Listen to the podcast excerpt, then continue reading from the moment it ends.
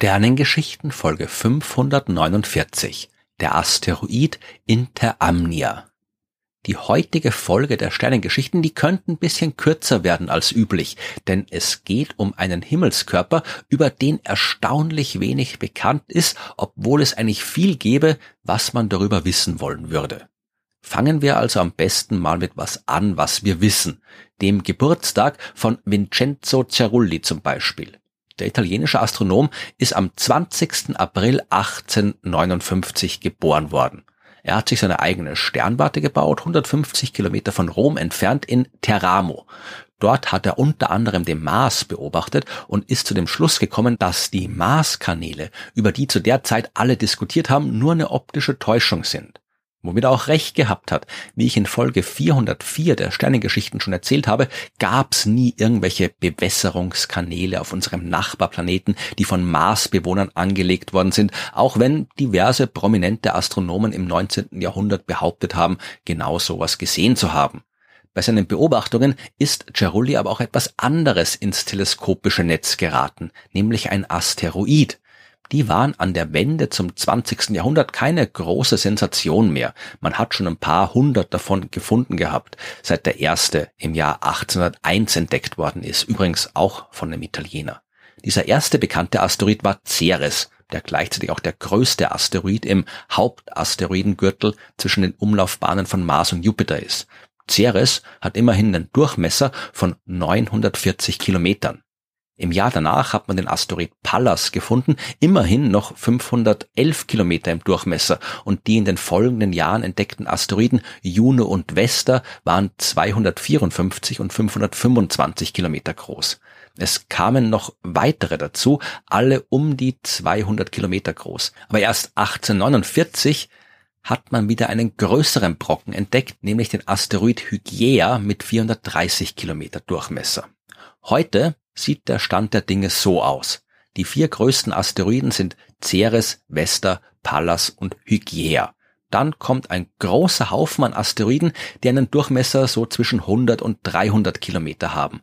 Aber dazwischen ist irgendwie eine Lücke. Es gibt nur zwei bekannte Asteroiden im Hauptgürtel mit einem Durchmesser zwischen 300 und 400 Kilometern.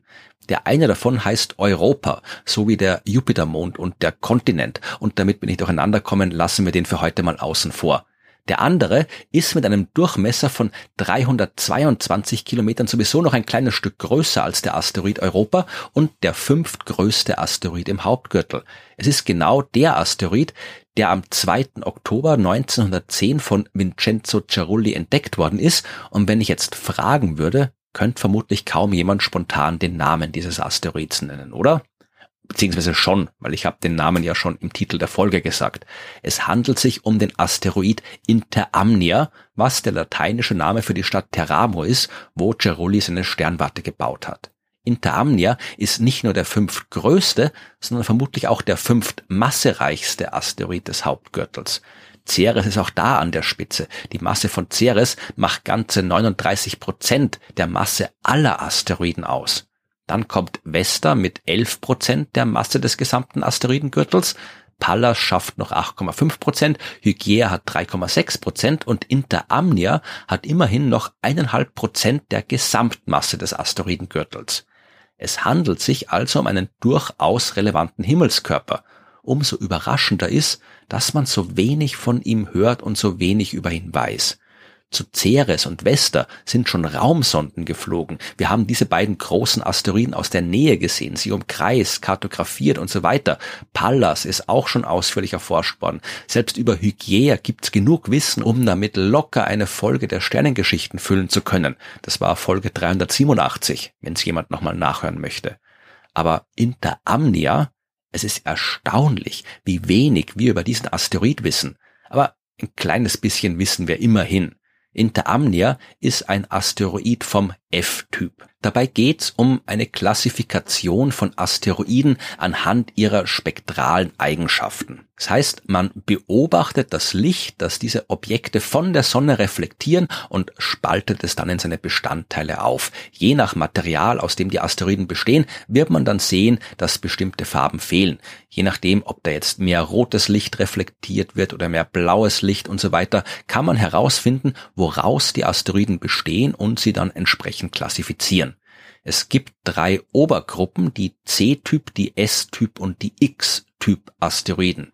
C-Typ-Asteroiden sind am häufigsten. Das sind eher dunkle Objekte, die aus kohlenstoffreichen Gestein bestehen. Circa drei Viertel aller Asteroiden, die lassen sich hier einordnen. S-Typ-Asteroiden sind mit einem Anteil von 17 Prozent am zweithäufigsten. Die sind ein bisschen heller und bestehen aus Silikatgestein. X-Typ-Asteroiden sind, ja, vereinfacht gesagt, alle anderen, die nicht in die beiden ersten Gruppen passen. Aber es gibt natürlich auch jede Menge Untergruppen und F-Typ-Asteroiden sind eine Untergruppe vom C-Typ und eher selten und Interamnia ist der größte F-Typ-Asteroid, den wir kennen. Interamnia hat einen mittleren Abstand zur Sonne von drei astronomischen Einheiten, ist also im Mittel dreimal weiter von der Sonne weg als die Erde. Die Bahn von Interamnia weicht deutlich von der Kreisbahn ab. Am sonnennächsten Punkt kommt er unserem Stern auf bis zu 2,6 astronomischen Einheiten nahe. Am sonnenfernsten Punkt sind es 3,5 astronomische Einheiten. Die Bahn ist außerdem noch um 17 Grad gegenüber der Erdbahn geneigt.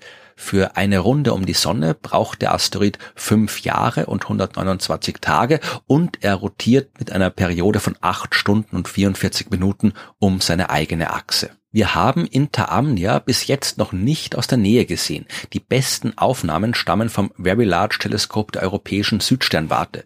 2019 hat man ausführliche Beobachtungen damit gemacht und dabei auch den Durchmesser auf 332 Kilometern festlegen können.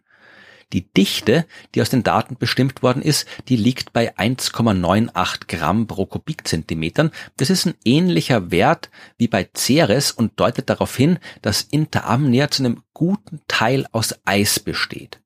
Die Bilder, die man machen konnte mit dem Very Large Teleskop, die sind zwar nicht sonderlich detailreich, aber man erkennt zumindest keine Spuren irgendwelcher größerer Krater oder Oberflächenstrukturen, was ebenfalls auf Eis hinweist. In Gestein überleben Krater ja wesentlich länger als auf einer Oberfläche aus Eis. Der Asteroid scheint auch eine sehr regelmäßige Form zu haben. Er ist im Wesentlichen ein Ellipsoid im hydrostatischen Gleichgewicht. Das soll Folgendes heißen. Die Erde zum Beispiel, die ist ja nicht deswegen rund, weil sie exakt so entstanden ist, sondern weil das eben die Form ist, die man kriegt, wenn man ausreichend viel Masse auf einen Haufen wirft.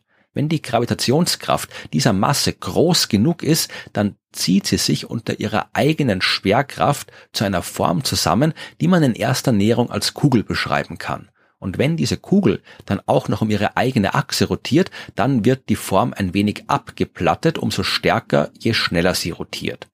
Nur kleine Objekte, die nicht genug Eigengravitation haben, die können irreguläre Formen behalten. Je nach Material kann man die Mindestgröße für dieses hydrostatische Gleichgewicht, bei dem man eben eine runde ellipsoide Form kriegt, bei ein paar hundert Kilometer Durchmesser ansetzen. Interamnia zeigt, dass sie in diesem Fall aber unter 300 Kilometer liegen muss. Denn der Asteroid hat genau die Form, die ein Objekt mit einer Dichte von knapp zwei Gramm pro Kubikzentimeter haben sollte, wenn es sich unter seiner eigenen Schwerkraft verformt. Interamnia ist also nicht nur ein Asteroid, der von der Größe und der Masse her genau im Übergangsbereich zwischen den großen und den kleinen Asteroiden im Hauptgürtel steht sondern auch ein Objekt, das genau im Übergangsbereich zwischen den eher größeren sphärischen Himmelskörpern ist, also den Planeten und Zwergplaneten wie Ceres, und den kleineren irregulären Objekten, den typischen Asteroidenfelsbrocken mit ein paar Dutzend Kilometern Größe und irgendwelchen chaotischen Formen. Mit dieser Erkenntnis ist das Wissen über Interamnia im Wesentlichen auch schon wieder erschöpft. Wir wissen, dass es sich um einen faszinierenden Himmelskörper handeln muss, von dem wir viel über die Entstehung des Sonnensystems und die Beziehung zwischen den verschiedenen Arten der großen und kleinen Objekte im Weltall lernen können. Aber uns fehlen mehr Daten. Das ist einerseits frustrierend, andererseits ist es aber auch gut zu wissen, dass da draußen noch so viele tolle Forschungsobjekte existieren.